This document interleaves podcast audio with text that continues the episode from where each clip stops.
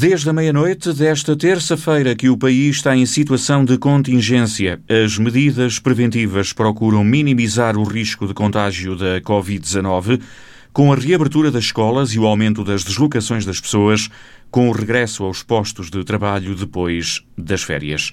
No Conselho da Guarda, o Presidente da Câmara, Carlos Monteiro, diz que o horário dos estabelecimentos que funcionou até agora é para manter mas pode ser agilizado caso a caso.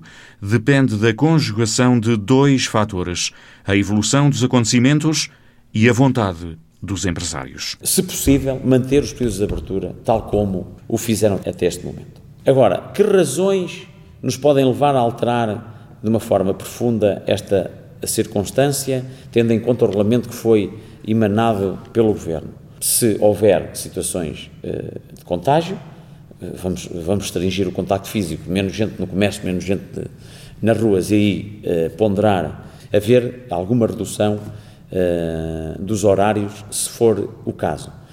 Do outro ponto de vista, não havendo situações anómalas ou que se agravem na nossa, no nosso Conselho e na nossa cidade, nós não queremos restringir, antes pelo contrário. Foi sempre neste equilíbrio de eh, criar alguma rentabilidade económica e proteger os nossos cidadãos, que nós desenvolvemos todas as nossas medidas ao longo deste tempo.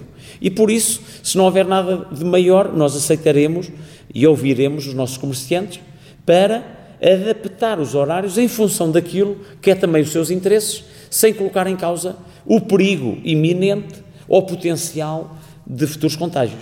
E assim o negócio ou aquilo que é a atividade das empresas o eh, justificar se uh, uh, houver setores de atividade em que é imprescindível abrirem às nove, que é importante para a atividade, para os clientes, nós estamos abertos a aceitar a abertura não às dez, mas às nove da manhã.